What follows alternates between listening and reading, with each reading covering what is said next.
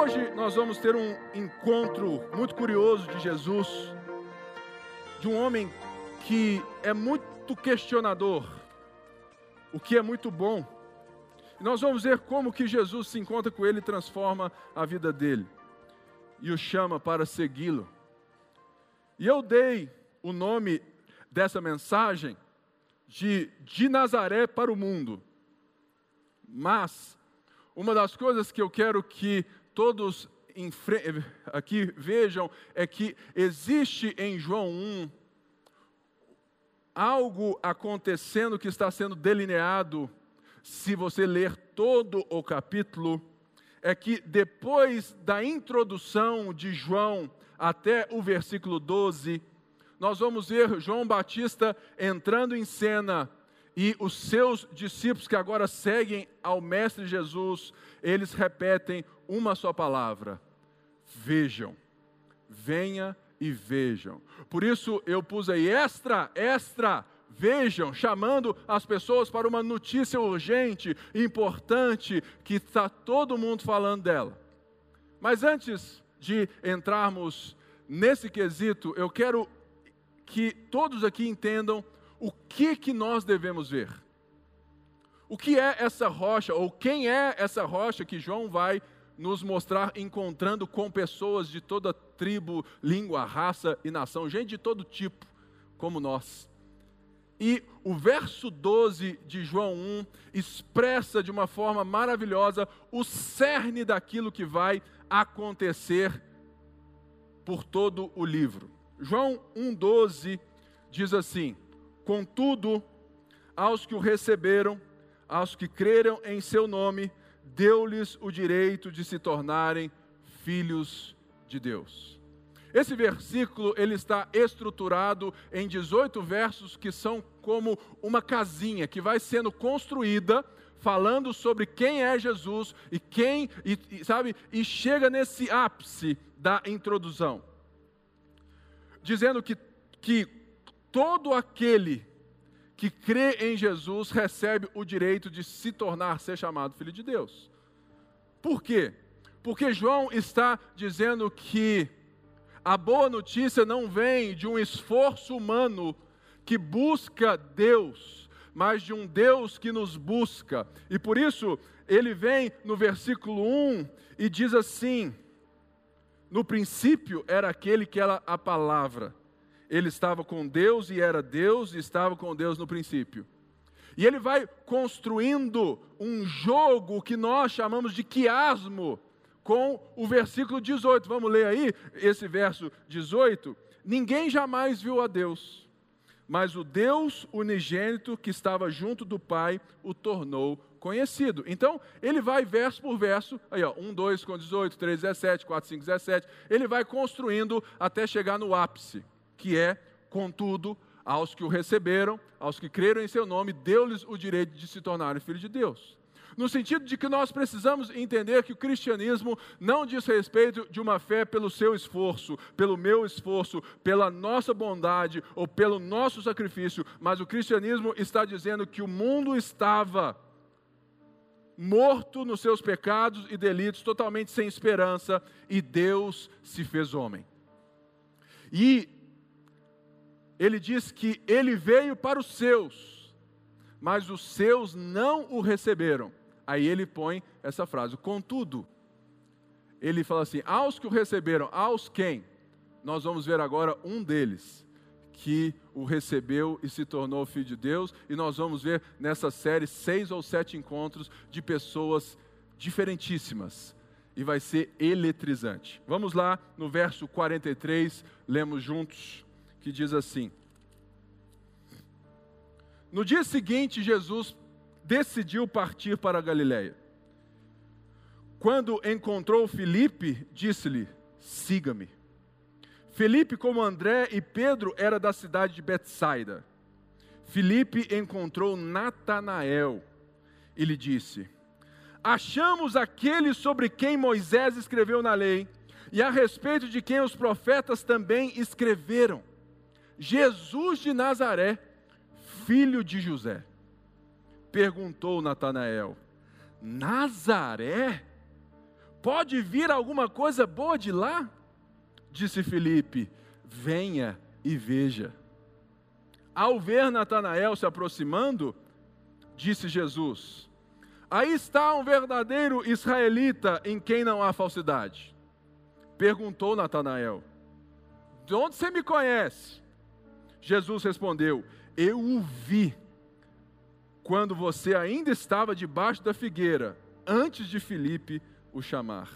Então Natanael declarou: Mestre, tu és o filho de Deus, tu és o rei de Israel. Jesus disse: Você crê porque eu disse que, vi, que o vi debaixo da figueira? Você verá coisas muito maiores que essa. Digo-lhes a verdade, acrescentou.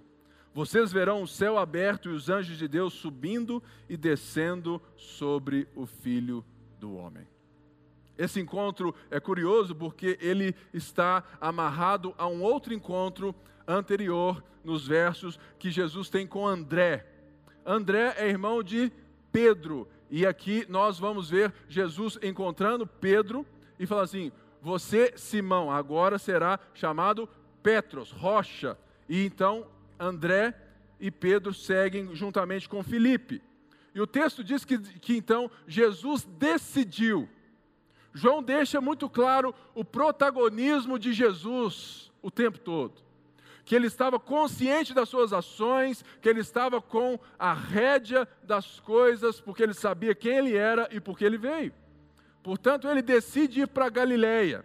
A Galiléia fica no mapa ao norte da Judéia, mas de Jerusalém, ela está abaixo na geografia, porque Jerusalém está a 700 metros do nível do mar. O mar da Galileia né, está de zero ali.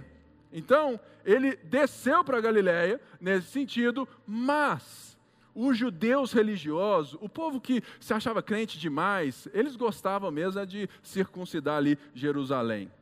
Porque é ali que, que tinha os tops. E Jesus escolhe ir para Galiléia, que tinha um preconceitozinho, porque eles estavam um pouco distantes desse centro religioso. Então, e outra, né? Porque ali já fora terra de outros povos que foram mix, é, que foram que, que um tempo atrás, quando o reino do norte foi enviado para fora, eles tinham ali um povo que foi misturado com o povo, então, os hebreus. Então tinha aí um certo preconceito também, né, e tudo mais. Então, Jesus escolhe ir para lá e ele vai com Filipe, André, que eram galileus, e Jesus, então, vai ter esse encontro com, com Natanael. Mas uma coisa interessante é que eu quero te dizer é que todo esse encontro ele está iniciado nas palavras de João Batista no versículo 29, que diz: ao ver Jesus, vejam, é o Cordeiro de Deus. E novamente João, ele ele vai responder no verso 39: venham e verão sobre o Filho de Deus. E agora nós vemos Filipe, que era discípulo de João Batista, virando para Natanael e fala assim: venha e veja. No sentido que, esse, que essa palavra venha e veja, vejam, não está necessariamente e não é exclusivamente um ver com os olhos, mas um ver com entendimento, um ver de crer. E portanto, essa tônica é que vai narrar esse encontro de Jesus. Por quê?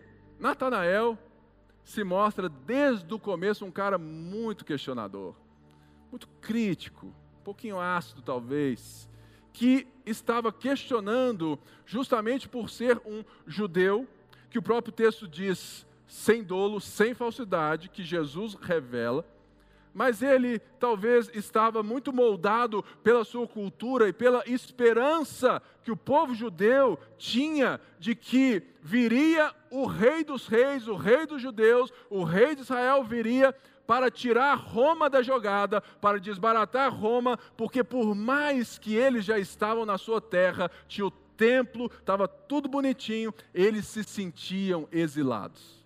Eles não se sentiam povo de verdade, porque tinha um império dominando sobre eles. Então, a expectativa dos judeus, na maioria, era de um Messias que viria com pompa e circunstância, entrando, sabe, com o cetro de ferro, desbaratando Roma e proclamando um reino, talvez até nacionalista. E se você for ver também em João 6, nós vemos que a multidão quer proclamar Jesus rei, porque ele abasteceu a barriguinha deles. Então, Natanael ele, ele ao duvidar, ao questionar, ele revela algumas coisas importantes para que eu e você aprendamos. O ponto 1, um, o desprezo pela cultura vigente e a boa nova. Natanael ouviu uma palavra que era interessante da boca de Filipe. Cara, sabe o que Moisés falou em Deuteronômio 28, sabe aquilo que Gênesis disse, sabe aquilo que Êxodo conta, sabe aquilo que o Pentateuco está dizendo que um dia virá um profeta semelhante a Moisés, nós o achamos. Ou seja, Natanael já falou assim: opa, deve ser a hora. E ele fala assim: não apenas isso, mas os profetas também, aquilo que está escrito na lei a respeito de quem os profetas também escreveram. Ele deve falar assim: opa, fala aí, cara, quem é? Jesus de Nazaré. Aí ele falou assim: sério, velho? Sabe por quê, irmãos? Nazaré estava fora de toda a rota, estava fora de toda importância. Nazaré era pertinho ali mas estava fora de qualquer contexto da história, de qualquer lugar de importância. Mas Jesus, que é nascido de Belém, segundo né, nós vimos e temos né, de fato que o rei nasceria em Belém, e Jesus nasceu, mas ele logo se mudou para Nazaré. E Nazaré, então, nos mostra um lugar aonde Natanael desdenhava. Por quê? Porque a cultura vigente religiosa da época enxergava, primeiro, a Galileia com maus olhos. Nazaré, então, falou assim, cara, não pode vir coisa boa de lá. Lá é o, lá é o fim do mundo à esquerda. Lá é cerquilho. Entendeu? É longe demais, cara. Ou seja, será que o rei dos reis, o Messias, o profeta, virá de um lugar daquele? Sério mesmo? E ele ainda completa, filho de José. E uma das coisas mais lindas é que nós somos muito como esse Natanael, né? Porque nós fomos ensinados e às vezes achamos que nós, na nossa cultura evangélica, né, fundamentalista, né, e tudo mais, nós temos resposta para tudo e a gente sabe de tudo. Aí você fala assim, cara, você precisa ver um pastor, gente fina, é mesmo, cara, o cara prega demais. Aí você fala assim, cara, ele é lá de Cerquilho. Fala assim, não, de Cerquilho não pode ser. Se for de São Paulo, capital, Rio de Janeiro, de Belo Horizonte, até que vai. Mas, sabe, de, sabe, de Itanhobim, não pode ser. De Sabará, de jeito nenhum. Ou seja, era nesse sentido, porque a cultura religiosa estava dizendo, fala, cara, não espere desses lugares. E Natanael, ele de alguma forma, ele nutria dentro dele essas coisas, e ele carregava uma cultura vigente. E nós temos isso demais. Nós temos um linguajar muito crentez, uns hábitos muito esquisitos às vezes e nós vamos, ah, sabe, desdenhando de coisas várias vezes e nós perdemos valiosas revelações, valiosos encontros com Deus, porque a gente joga fora o que para nós é pequeno demais. Mas, assim como Deus se fez homem, assim como a Bíblia diz que ele se fez por um tempo um pouco menor do que uns anjos, assim como Deus se humilhou, assumindo figura humana e sendo reconhecido como servo, se humilhou até a morte morte de cruz? Como não? Faz todo sentido que o Rei dos Reis brilhasse a partir de um lugar que ninguém estava procurando. José dava a beleza e dá a beleza de que Deus se fez homem mesmo. E denota um Jesus que não quer ser superstar, que não quer brilhar em todas, mas ele está dando agora, se revelando, para que todos aqueles que nele creem possam receber o direito de se tornarem filhos de Deus. Por quê? Porque o Evangelho é de Nazaré. Ele é uma coisa que muitas vezes ele parece ridícula aos olhos da sociedade, das pessoas, porque ele nos diz talvez que o nosso Deus é um Deus fraco. Porque nós estamos confundindo o que Natanael confundia. Natanael estava se aproximando então, falou assim: deixa eu ver de qual é desse cara. E uma das coisas lindas, né? Porque ele foi. Venha e veja, e ele foi. E ao chegar, ao se permitir, a postura de Natanael era a postura de muitos de nós. Você, ah, deixa eu ir lá na ponte ver, analisar. Hum, louvor, hum, achei o som alto. Hum, pastor, pô, o pastor é gago. É, não volta aqui mais. Ou seja, nós fazemos a mesma coisa com Jesus. Hum, perdi o emprego. É, esse Jesus está fraco demais. Ah, estou com um problema em casa. Deus, cadê você? Falou assim: eu estou no mesmo lugar, na mesma hora, tentando chamar atenção para o seu coração que não muda. Só que você quer o espetáculo, você quer analisar, você quer se relacionar com Deus, você sendo o analisador. Falou assim: hum, é, eu acho que ele é. Mas olha só o que, é, o que, que acontece. Mas antes, perceba que nós vivemos num mundo que se diz sem verdade, que se diz totalmente né, é, relativo, aonde a sua verdade é sua, você que cria, mas quais são as bases que esse mundo se fundamenta? Eu sei que a história da igreja tem muitos erros, muitos massacres, muito cabulosos. Mas uma das coisas que o pensamento cristão trouxe ao mundo ocidental de muito valor, que ninguém pode desprezar, é que a nossa cultura de valorização de direitos humanos, de valorização das pessoas, de cuidado dos pobres, de ensino, hospital, escola, tudo isso, pode pesquisar, você verá que parte do povo de Deus. As maiores escolas e faculdades do mundo começaram como escola de direito e teologia, e agora são liberais.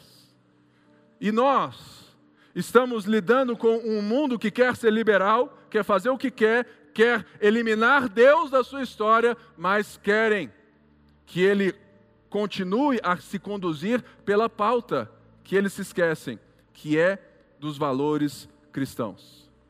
Portanto, se você entender um pouquinho mais sobre isso, você pode desconstruir qualquer conversa dessa com o seu amigo e a sua amiga, mostrar para ele que se eles quiserem viver do jeito que eles quiserem, a lei, já que eu posso fazer aquilo que eu quero, o que, que me dá então a garantia de que eu devo respeitar você, porque naturalmente o que se faz é a lei do mais forte com o mais fraco. O mais forte predomina sobre o mais fraco.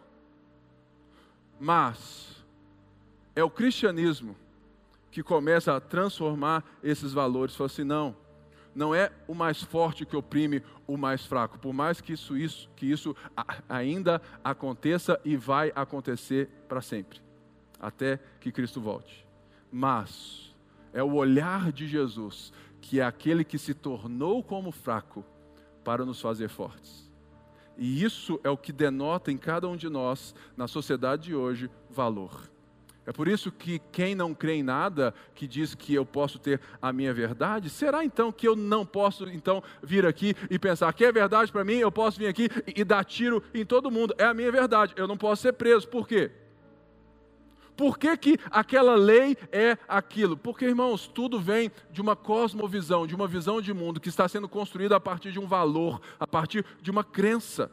Nós precisamos entender que Natanael estava enxergando a partir da sua visão de mundo, a partir do seu valor, totalmente diferente do nosso mundo de hoje. Ele era um judeu piedoso. Mas, será que a gente não está se esquecendo demais das nossas raízes, da nossa palavra, das nossas escrituras, para nos posicionarmos de uma forma valiosa dentro do mundo de hoje? Eu fico pensando muito nisso. E a gente necessita saber aquilo que o, a fé em Cristo contribuiu com a beleza do mundo de hoje. Portanto, algo que eu vejo aqui que o próprio Cristo agora vai nos revelar é que, dois, Jesus revela o você que você mesmo não conhece.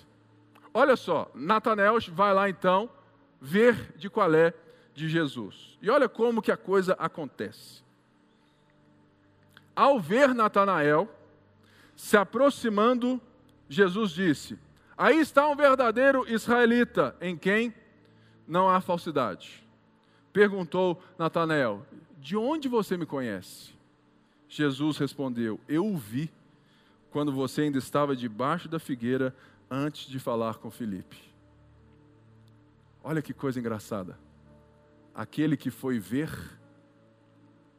não teve nem tempo de analisar, porque o Deus que nós cremos, o Deus Pai do nosso Senhor Jesus Cristo, enviou seu Filho, se fez homem, não para ser visto, analisado, porque ele nos vê primeiro. O cara chegou lá todo cheio de pompa, provavelmente. E ele fala assim: ó, um verdadeiro israelita. Ele revela uma coisa positiva de Natanael. Fala assim, cara, você tem fome de Deus, você tem fome pela verdade, você quer a realidade da história. Você é um cara em quem não tem falsidade, o seu coração tem fome. Você quer encontrar as respostas aos seus questionamentos, você está cheio deles. E eu o vi. Eu vejo você antes de até mesmo Felipe falar que você, que ele me encontrou. Será que dá para a gente perceber esse movimento de Deus ao nosso encontro? Quando Natanael esperava tudo, ele foi totalmente quebrado por um Jesus que o enxergou primeiro. Ele quebra toda a defensiva de Natanael. Ele quebra o gelo. Será que nós estamos aqui como Natanael, olhando em volta e querendo, sabe, ter certeza de todas as coisas? Cara, deixa eu te falar. A fé cristã diz totalmente o contrário. Que você pode pensar a sua fé porque alguém te viu primeiro, porque Deus veio ao seu encontro, porque Deus está se revelando a nós. Jesus está dizendo: Ah, Natanael, eu te vi primeiro. Se a tônica era venham e vejam, Jesus responde: Eu o vi. Assim como Jesus teve um encontro ali com Natanael, o que dirá de nós? Eu me lembro do dia que eu percebi que Jesus me viu primeiro. Foi no dia 3 de dezembro de 1999. Já faz um tempo. Mais de 20 anos atrás. Quando eu já ia, há uns dois anos já, na, ia nos cultos e tudo mais, nunca. Eu só ia. Eu, eu tinha o hábito, né? Que lá Lá atrás eu fumava maconha. Há muito tempo atrás. Muito tempo. Tem uns 25 anos. Eu acordava, fumava maconha para ir para a igreja.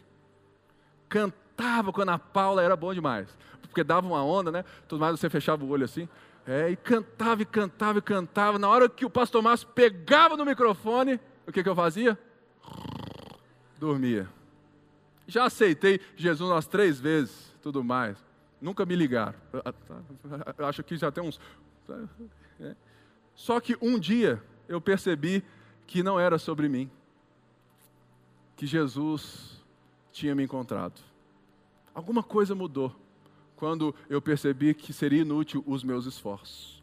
E talvez, como eu tenho a minha história, cada um aqui pode ter a sua e tem e pode ficar horas contando o seu testemunho de quando Jesus te viu.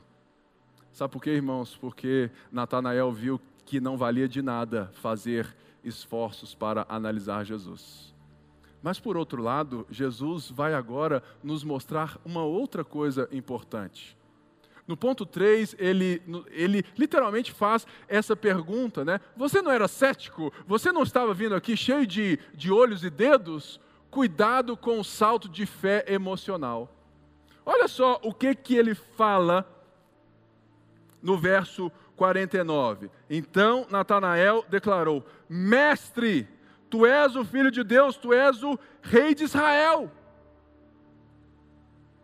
E Jesus então disse: Você fala isso tudo? Você crê porque eu disse que você estava debaixo da figueira? Cara, você sai de uma dúvida, de uma desconfiança, porque eu vim de Nazaré e agora você me chama daquilo que ninguém falava, que você diz, beleza, rabi, mestre, ok, todo mundo aqui chama um ao outro, beleza, respeitoso. Eu passei de um nazareno para um mestre, beleza. Mas, filho de Deus e rei de Israel, você deu um salto grande demais. E Jesus está dizendo com todas as letras: cuidado. Sabe por quê, irmãos?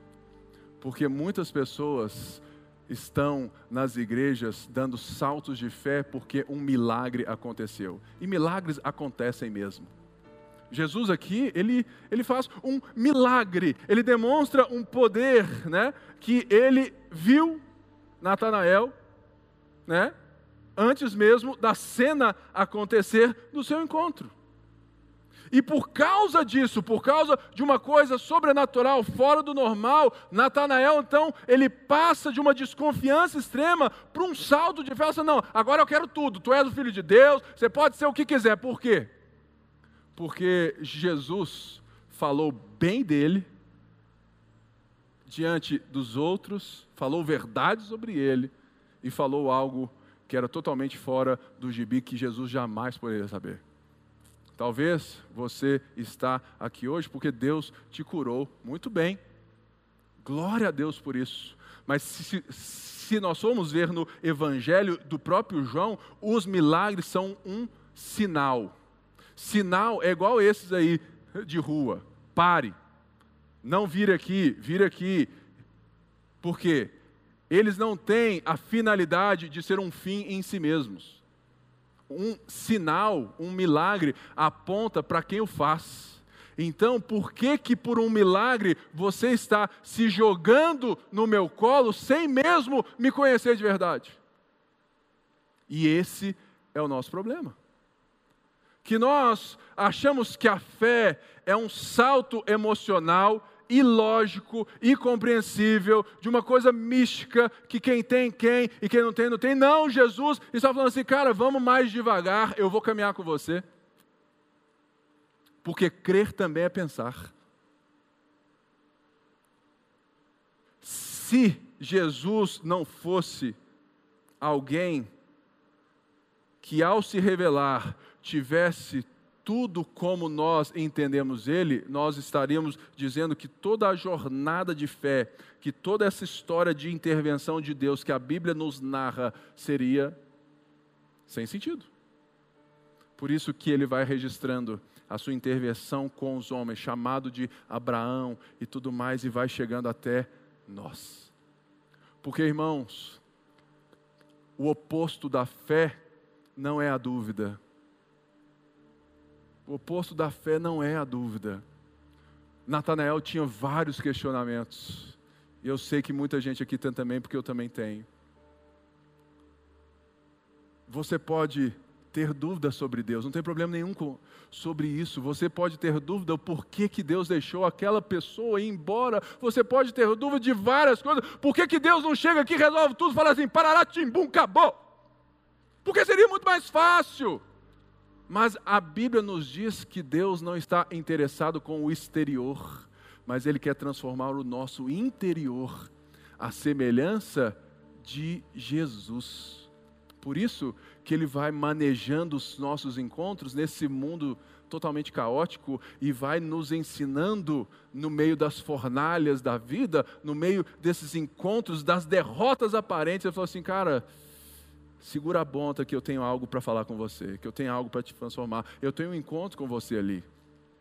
Portanto, é necessário entender que nós cremos de todo o nosso coração que a fé ela é um movimento. Óbvio que nesse início você dá esse passo, mas esse passo não no escuro, mas um passo para conhecer aquele que te viu primeiro. É por isso que que nós damos tanta importância ao ensino bíblico, porque irmãos, existe uma, sabe, uma grande valia em aprender a Bíblia, porque ela é a revelação de Deus. Você só vai conhecer a Deus, você só vai entrar nessa estrada de fé para você então chegar de uma forma consciente, falando assim: tu és o filho de Deus, tu és o rei de Israel.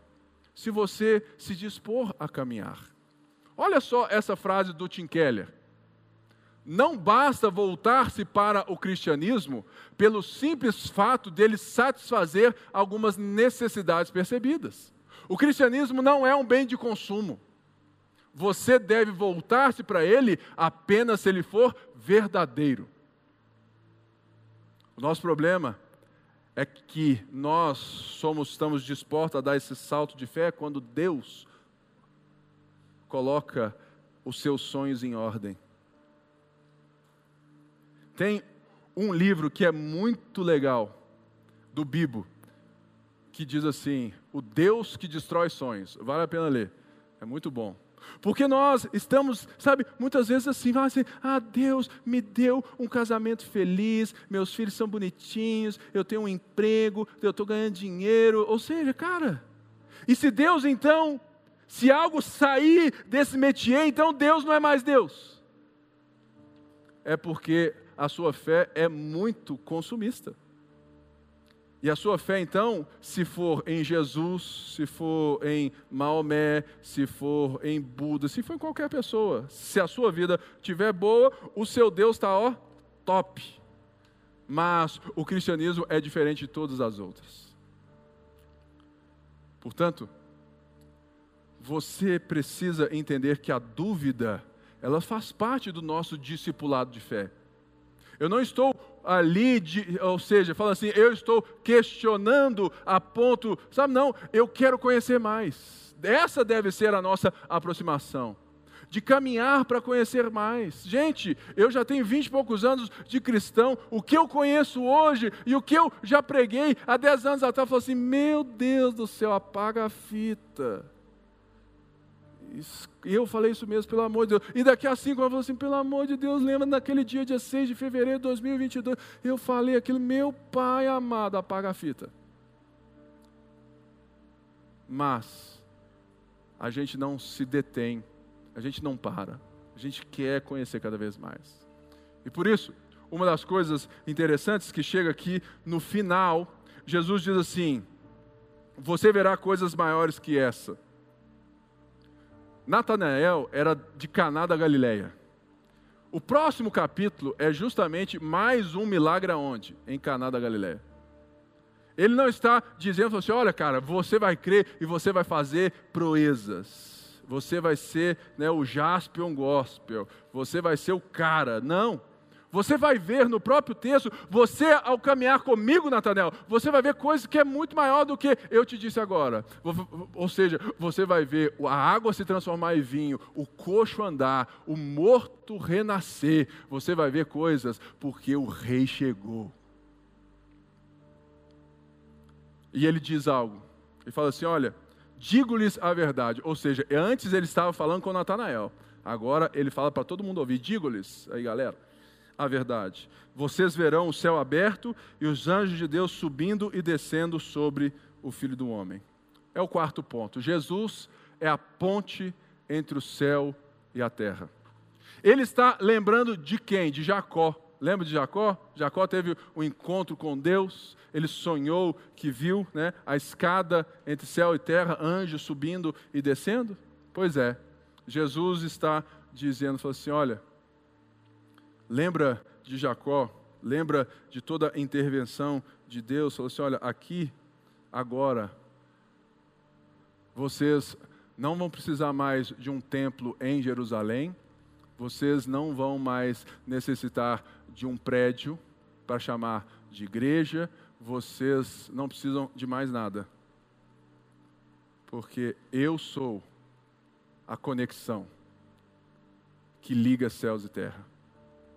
E quando ele fala anjos do céu, ele está falando da presença de Deus. Jesus está dizendo: olha, o reino de Deus está entre nós. E o céu se unirá à terra no final de todas as coisas. O céu está vindo sobre nós. Venha o teu reino. Seja feita a sua vontade, assim na terra como no céu.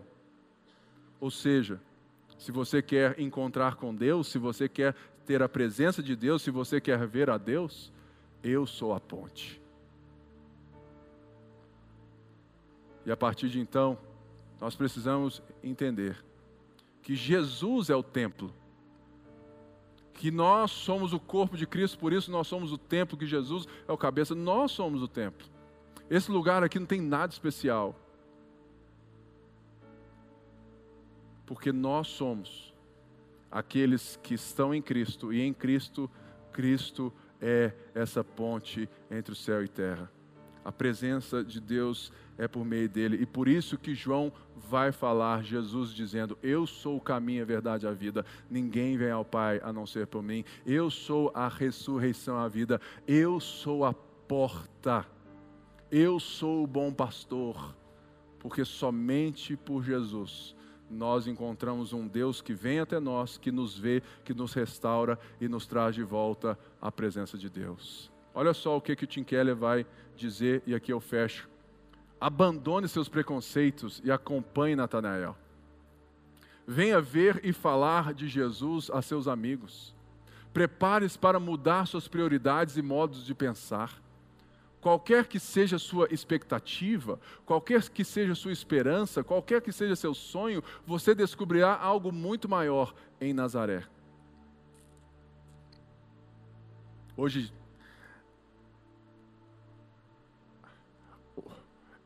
É, eu disse algo que, que, que eu, eu, depois eu falei assim, cara, o que, que, será que, que eu disse? Mas eu vou dizer de novo.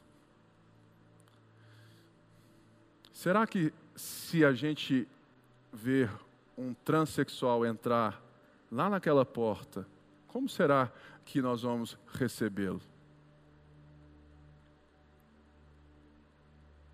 Eu ficaria totalmente desconfortável. Que isso, pastor? Irmãos, nós eu reconheço que eu ainda preciso aprender muito sobre isso. Mas eu sei que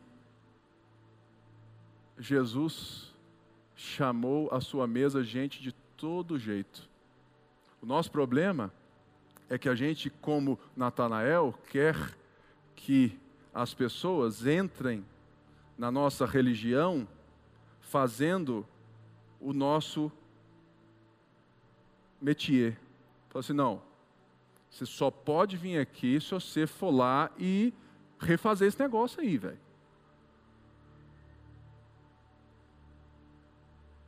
Ah, olha só, eu vejo um Jesus diferente na Bíblia. Eu vejo que Jesus recebe ou seja, a fé, ela antecede a transformação. E não a transformação antecede a fé. E a gente então, por causa desse espírito nosso de Natanael, a gente quer falar quem pode ficar aqui dentro e quem não pode. O nosso problema é que a gente não consegue sair dessa cultura de denominar quem é quem. Tem uma frase do pastor Márcio que eu nunca esqueci.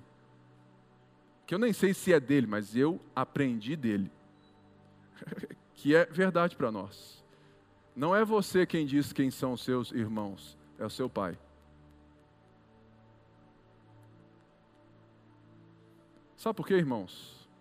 Com muito carinho. Daquela porta entra mentiroso, adúltero, idólatra. Um tanto de gente. Só que ninguém percebe, porque todo mundo entra aqui com as vestes religiosas do cristão. Mas existem pecados, deixando claro que nós cremos né, que isso também é um pecado, que são visíveis. E a gente então esconde os nossos e aponta o dedo para aqueles que estão na cara.